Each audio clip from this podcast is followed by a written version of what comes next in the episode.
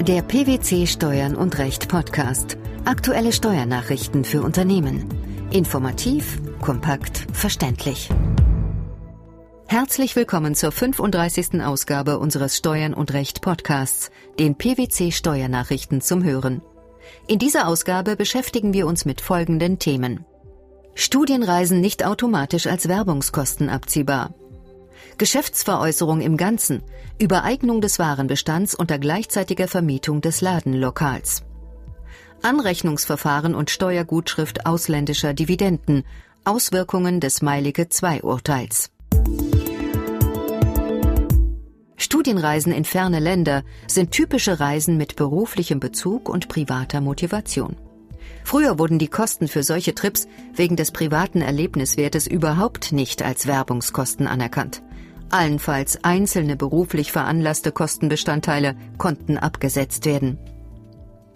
Doch seit einem Grundsatzurteil des Bundesfinanzhofs aus dem Jahr 2009 ist nun bei kombinierten Reisen mit beruflichen und privaten Aspekten eine Aufteilung der Reisekosten und ein anteiliger Werbungskostenabzug möglich. Unlängst hat der Bundesfinanzhof jetzt aber auch klargestellt, dass durch diesen viel zitierten Beschluss keine generelle Änderung der Rechtsprechung eingetreten ist.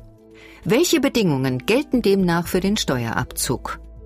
Für den Steuerabzug ist es weiterhin erforderlich, dass das Reiseprogramm fachlich organisiert und auf die besonderen beruflichen Bedürfnisse der Teilnehmer zugeschnitten sowie der Teilnehmerkreis im Wesentlichen gleichartig, also homogen ist.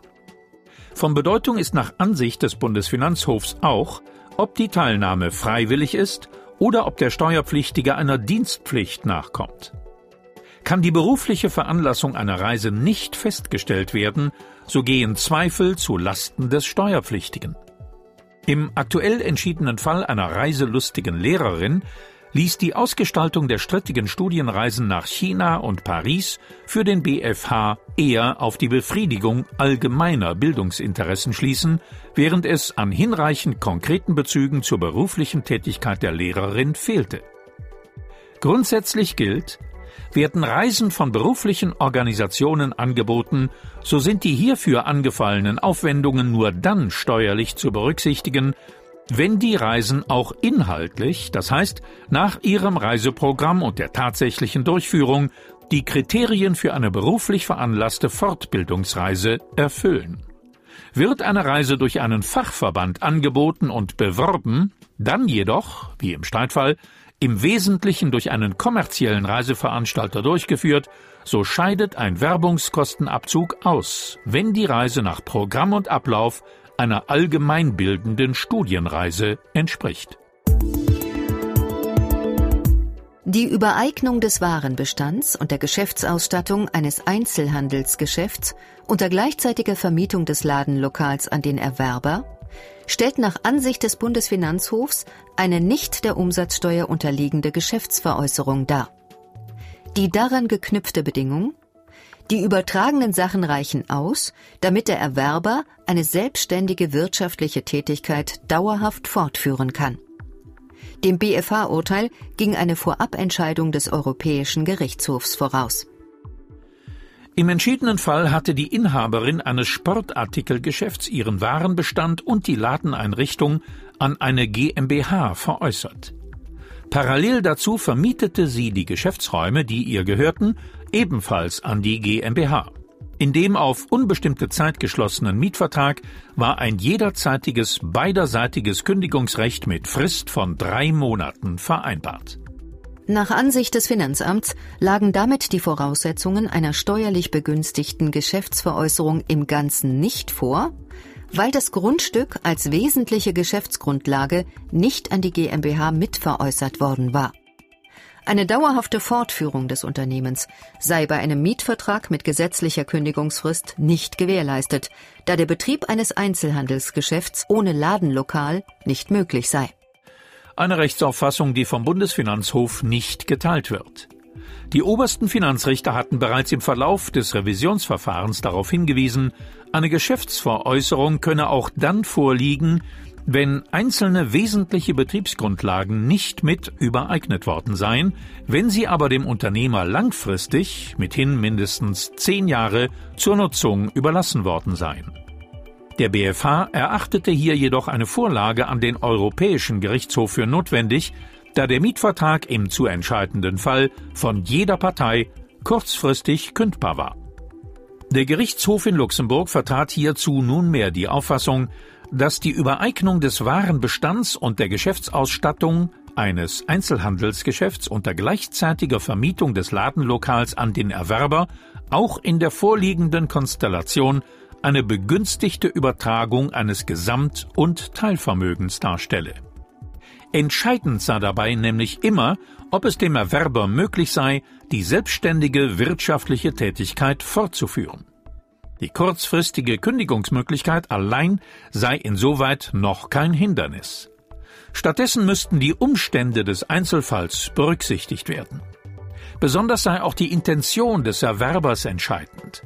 Wolle der Erwerber eine Tätigkeit unmittelbar abwickeln, sei eine kurzfristige Kündigungsfrist hingegen ein Hindernis. Wurde die Tätigkeit, so wie im vorliegenden Fall, jedoch fast zwei Jahre faktisch durchgeführt, könne von einer sofortigen Abwicklung keine Rede sein. Die Tatsache, dass ein Geschäftslokal nur vermietet wurde, spreche somit nicht gegen das Vorliegen einer Übertragung eines Gesamt- oder Teilvermögens. Und nun zu einem klassischen Dauerbrenner. Das Finanzgericht Münster hat die Rechtsprechung des Europäischen Gerichtshofs im Falle Meilicke aufgegriffen und die Anrechnung der ausländischen Körperschaftssteuer verweigert, weil der Nachweis zur Höhe der tatsächlich angefallenen ausländischen Körperschaftssteuer nicht exakt geführt wurde. Der Fall ist nun beim Bundesfinanzhof anhängig. Nach dem EuGH-Urteil Meilicke II vom 30. Juni 2011 ist zur Anrechnung ausländischer Körperschaftssteuer zwar keine amtliche Bescheinigung erforderlich, die den im Körperschaftssteuergesetz geforderten Angaben entspricht. Allerdings sind die Steuerbehörden befugt, von dem Empfänger die Vorlage von Belegen zu verlangen, anhand derer sie eindeutig und genau überprüfen können, ob die in den nationalen Rechtsvorschriften vorgesehenen Voraussetzungen für die Inanspruchnahme einer Steuergutschrift vorliegen und welche Steuerabzüge im anderen Staat tatsächlich vorgenommen worden sind.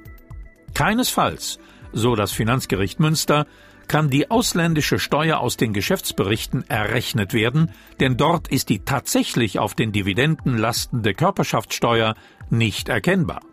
Das Gericht negierte auch die von den Steuerpflichtigen vorgetragenen Probleme bei der Beschaffung der entsprechenden Unterlagen, denn diese seien im Verhältnis der Gesellschaften zu ihren Anteilseignern begründet. Der fehlende Informationsfluss könne folglich nicht durch den jeweiligen Mitgliedstaat aufgefangen werden. Nun bleibt die Entscheidung des Bundesfinanzhofs in der Sache abzuwarten. Dass Studienreisen nicht automatisch als Werbungskosten abziehbar sind, wann eine Geschäftsveräußerung im Ganzen vorliegt und welche Auswirkungen die europäische Rechtsprechung beim Anrechnungsverfahren und der Steuergutschrift ausländischer Dividenden hat? Das waren die Themen der 35. Ausgabe unseres Steuern und Recht Podcasts, den PwC Steuernachrichten zum Hören. Wir freuen uns, dass Sie dabei waren und hoffen, dass Sie auch das nächste Mal wieder in die PwC Steuernachrichten reinhören.